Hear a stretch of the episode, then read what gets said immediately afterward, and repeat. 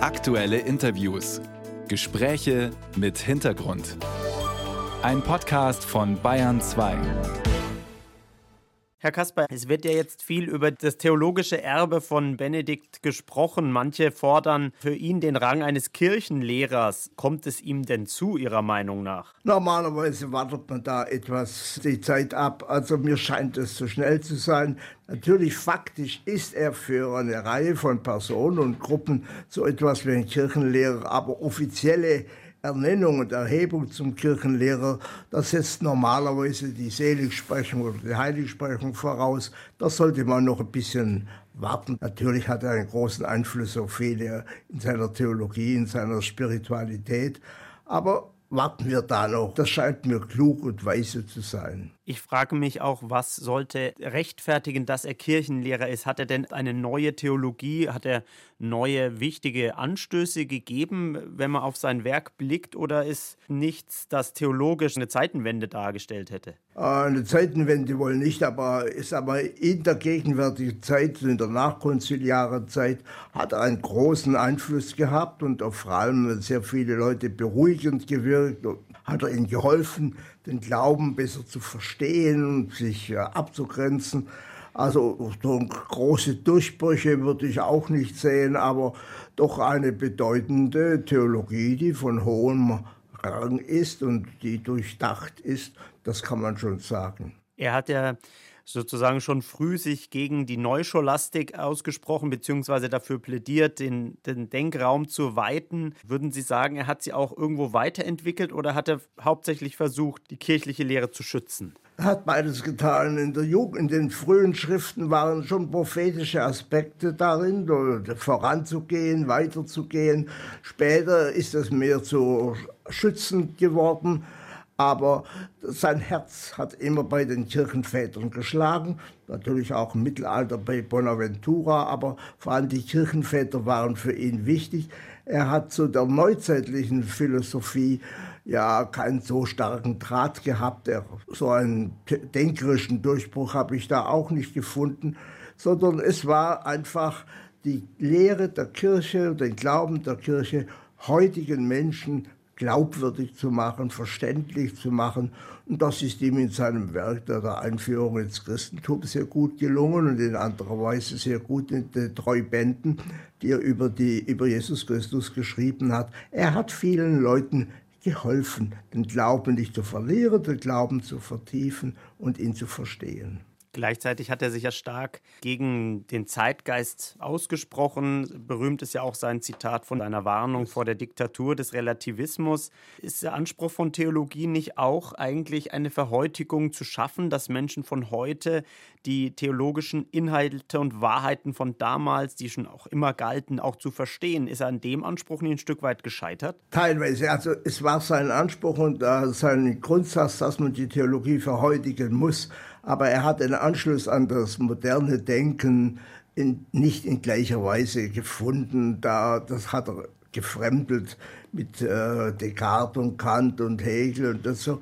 Das hat er auch wenig gekannt. Er hat dann doch eins mit Habermas etwa diskutiert, über Monod geschrieben und so, das schon, aber das sind so Einzelstücke. Richtig eingedrungen in das neuzeitliche Denken, das habe ich auch vermisst. Und da hat er übersehen, dass zwischen dem, der Theologie der Kirchenväter und dem neuzeitlichen Denken, vor allem dem deutschen Idealismus, sehr große Zusammenhänge bestehen. Die hat also einer der besten Kenner des Neuplatonismus, äh, Bayer Walter, sehr deutlich herausgestellt. Das ist ihm etwas entgangen und dann hat er die Neuzeit manchmal so unter Dekadenz eingeordnet und also das Positive zu wenig gesehen. Wenn man jetzt äh, positiv spricht, könnte man sagen, er hat den Wettstreit in der Theologie schon angefacht, auch indem er immer wieder auch eingegriffen hat, kritisch sich geäußert hat. Es war ja schon eine sehr lebendige Phase auch in der Theologie. Oder würden Sie sagen, es überwiegt eher das Bild, dass er viele Theologen gemaßregelt hat und eine offene Diskussion teilweise gar nicht ermöglicht hat. Gut, das hat er schon. Also ich würde sagen, er hat sich mit ja auch wieder versöhnt. Er hat ihn, äh, Metz hat ihn eingeladen zu seinem Geburtstag Umgekehrt, äh, bei Boff war er nicht so stark engagiert, wie man das im Allgemeinen zum Ausdruck kommt. Da kamen die Angriffe mehr aus Lateinamerika äh, selber. Auch in der Sache Kühn war er nicht direkt am leeren Zug beteiligt. Die haben sich in Tübingen an sich ganz gut verstanden. Natürlich, die Unterschiede waren da, aber sie haben zusammengearbeitet. Und er hat auch später noch unterschieden zwischen der Person und dem, was er alles sagt. Hat ihn ja mal eingeladen nach Castel Gandolfo. Aber es war also nicht nur Abgrenzung und es sollte schon auch immer wieder der Versuch, ins Gespräch zu kommen. Die Abgrenzung hat überwogen in der späteren Zeit. Das hängt einfach auch mit seinem Amt als Präfekt der Glaubenskongregation zusammen, dass er da in diese Spur äh, ziemlich einseitig hineingeraten ist. Vorher, wenn man mit ihm gesprochen hat, und ich habe ja viele Begegnungen mit ihm gehabt über 60 Jahre hinweg, hat man immer gemerkt, das ist ein problemoffener Mensch. Er kann diskutieren, er geht ein auf die Fragen und äh, nimmt das ernst. Aber dann, wenn er die Polemik eintrat, dann ist zum Teil auch ein bisschen scharf abgrenzend geworden. Oder er hat immer versucht, den Gegner in eine Ecke zu stellen. Und dann war es dann leichter, ihn abzuschießen. Er ist nicht auf die Einzelheiten der Diskussion und der Argumentation eingegangen. Mhm. Haben Sie sich gut verstanden oder wie war so Ihr Verhältnis, auch wenn Sie über Theologie diskutiert haben? 60 Jahre haben wir uns gekannt, von Münster bis äh, Rom. Das sind natürlich sehr viele Gespräche gewesen. Also zwischen uns war es wir, immer freundlich, offen, aber wir haben ja auch Disputationen öffentlich unternommen, und das, auch mit unterschiedlichen Positionen. Das hat nichts mit Feindschaft zu tun, sondern das gehört meiner Ansicht nach zum Geschäft der Theologie, auch die Fragen öffentlich zu diskutieren, ohne sich dabei zu verfeinden. Am Schluss hat er mir noch ein paar ganz liebe Briefe geschrieben, noch 20 Tage vor seinem Tod einen sehr lieben und anerkennenden Brief mir geschrieben. Das hat mich dann sehr gefreut, aber hat auch gezeigt, wir haben uns nie total auseinanderbewegt, sondern in manchen Fragen unterschiedlich gedacht. Er kam von den Kirchenvätern her. Ich habe mir die neuzeitliche Theologie und auch das neuzeitliche Denken studiert, Schelling und Hegel und so weiter.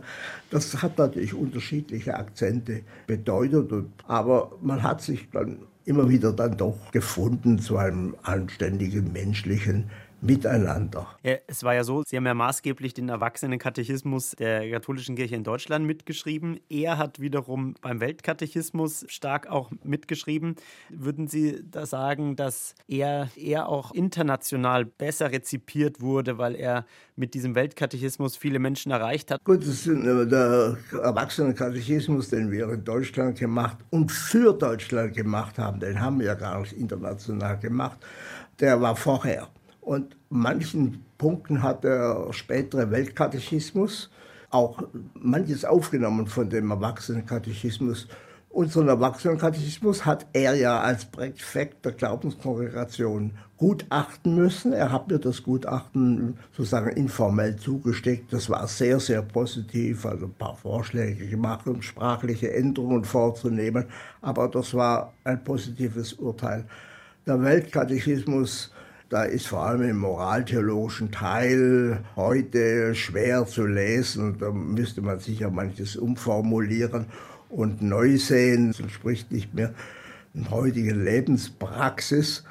Aber das war für ihn kein entscheidender Gesichtspunkt. Er hat auch den Widerspruch gegen den Zeitgeist, den hat er gewagt und zum Teil auch gewollt, aber dadurch natürlich auch Zugänge verbaut, die da gewesen wären. Würden Sie sagen, dass er mit Blick auf, auf, auf Afrika oder auch Südamerika, dass er mit seinem eher konservativeren Ansatz, mit seinem konservativeren theologischen Konzept dort besser aufgenommen wurde? Ja, das ist schon wahr, weil Afrika ist an sich insgesamt noch äh, konservativer. Lateinamerika ist gespalten. Es hat Leute gegeben, die haben die, die Theologie der Befreiung in Rom angezeigt und dagegen gearbeitet. Andererseits war diese Theologie der Befreiung da wobei es dann aber unterschiedliche Theologien der Befreiung gegeben hat. Da hat er vielleicht ein bisschen zu schnell alles so unter Marxismus abgeheftet. Marxismus wird niemand von uns so einfach vertreten, aber die Formeln waren so ähnlich.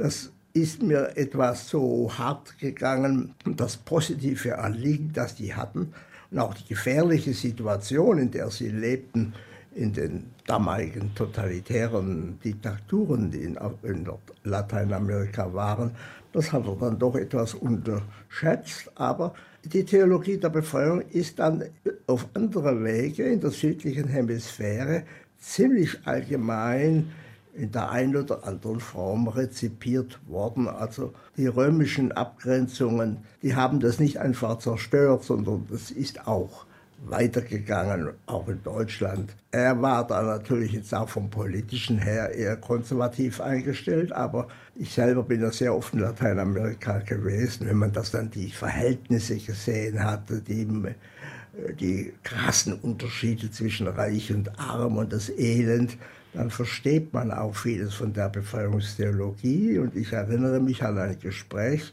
beim Essen bei Johannes Paul II. Da war Metz anwesend, der hat die Rede auf die Befreiungstheologie gebracht und der Papst schlägt auf den Tisch und sagt, ja, wir brauchen eine Befreiungstheologie, das ist notwendig, aber ohne Marxismus. Und da kam natürlich sein Marxismusvorbehalt, den er von Polen her hatte und auch verständlicherweise hatte, zur Sprache. Ist es denn so, dass mit Kardinal Ratzinger auch eine Umgangsart sozusagen jetzt vorübergeht? Also geht man heute auch in Rom mit Theologen, mit der Theologie anders um als noch unter Ratzinger, wo es ja doch ein sehr scharfer Umgang war? Das hat sich sehr geändert. Das haben ja auch Bischöfe, die jetzt Ad limina in Rom waren, sowohl die Deutschen und besonders aber auch die Österreicher, klar gesagt, das ist ein neuer Stil in der Kurie, dass die Kurie zuhören will, eingehen will auf die Probleme. Und so freundlich hätten sie das noch nie erlebt, haben die Österreicher gesagt. Da ist schon ein anderer Stil. Auch Papst Franziskus will da mehr Raum geben für die Diskussion und lässt vieles auch offen und einmal zunächst wachsen und gedeihen. Und dann sieht man, dass äh, während bei Ratzinger war dann vor allem in der Endphase als perfekt schon, also die Abgrenzung. Äh, im Vordergrund und das hat dann mit zu der heutigen Krise geführt und irgendwo läuft das Fass über und im Zusammenhang des ganzen Missbrauchsskandals ist es dann halt auch endgültig übergelaufen und sind jetzt plötzlich wieder Fragen, die vorher gestellt worden sind und die unterdrückt worden sind, wieder aktuell geworden. Und da denke ich, hat er auf die lange der Zeit sich nicht durchgesetzt. Die Fragen sind alle wieder gekommen. Man kann ja Probleme, die da sind, nicht einfach vom Tisch wischen. Das geht nicht. Könnte ein Erbe sein, auch vermutlich ungewollt von Papst Benedikt, dass sich jetzt viele Traditionalisten und er ja mal innerhalb der katholischen Kirche eher aus der konservativeren Ecke dann auf ihn beziehen und ihn vereinnahmen gegenüber vielleicht auch Franziskus oder gegenüber ja einfach auch einer neuen Aufgeschlossenheit gegenüber der Welt? Das ist schon geschehen in den letzten Jahren, äh, wurde vereinnahmt von Fans, kann man mal sagen. Die haben dann aber auch die Komplexität seines Denkens unterschätzt. Ne? Die haben ihn ihre Sache instrumentalisiert und das wird wohl auch nach dem Tod so weitergehen leider Gottes, und das geschieht. Ich würde sagen, weder die äh, einzelligen Fans noch die allzu harschen Gegner haben den Benedikt Ratzinger richtig verstanden. Er war viel, viel komplexer und vielfältiger, als dass beide sich das denken. Meistens habe ich es dann immer so erfahren, wenn man dann mit ihm auch gesprochen hat über die Probleme, privat gesprochen hat und wenn er einen ernst genommen hat, dann hat er die Probleme durchaus gesehen, aber in öffentlichen Stellungnahmen ist das dann oft leider anders rübergekommen. Hm. Bei mir hat er manchmal schriftlich sehr ausgeholt und zugeschlagen, aber im persönlichen Gespräch war es dann bei mir immer erträglich und freundlich eigentlich. Werfen wir nochmal einen Blick auf seine Einstellung zur Exegese der Heiligen Schriften. Die hat er sogar auch nochmal im geistlichen Testament erwähnt. Es war ihm ein großes Anliegen, die Exegese weiterzuentwickeln. Ist es vielleicht etwas, was man sagen könnte, das überdauert ihn, seine Einstellung, seine Jesusbücher? Wie schätzen Sie das ein vom Stellenwert? Ja, die Jesusbücher haben viel Zustimmung gefunden, aber auch sehr viel Kritik gefunden. Also vom rein historischen sind da auch Einwände zu machen. Er hat die historische Methode schon auch benutzt, aber dann sozusagen einseitig äh, dort, wo es in seinen Rahmen gepasst hat. Ich glaube nicht, dass es ihm gelungen ist, da ein Wende in der Exegese herbeizuführen. Das ist auch kaum möglich. Das war vielleicht ein Vorsatz, den er hatte, aber der war zu hoch, äh, die Erwartung. So, so nützlich diese Bücher, diese drei Bände sind im Einzelnen, aber von den Exegeten wird schon das eine oder andere angezweifelt. Nun könnte ein theologisches Erbe durchaus sein, dass einfach sehr viele Ratzinger Schüler weiter wirken und auch das Institut Benedikt XVI. und mehrere Stiftungen. Ist es denn so, dass sozusagen seine Einstellung vielleicht stärker überdauern wird als seine theologischen Erkenntnisse? Also es gibt ja durchaus Schüler von Ratzinger, die sich schon seit Jahren gegen ihn wenden. Gibt es also auch. Also das ist vielfältig. Natürlich das Institut, das will jetzt einmal weitermachen auf dem Boden, den er gelegt hat. Das Institut wird sicher, sicher das große Erbe positiv weiterzugeben versuchen. Aber das geht nur, indem man es weiterentwickelt. Das ist bei jeder Theologie so.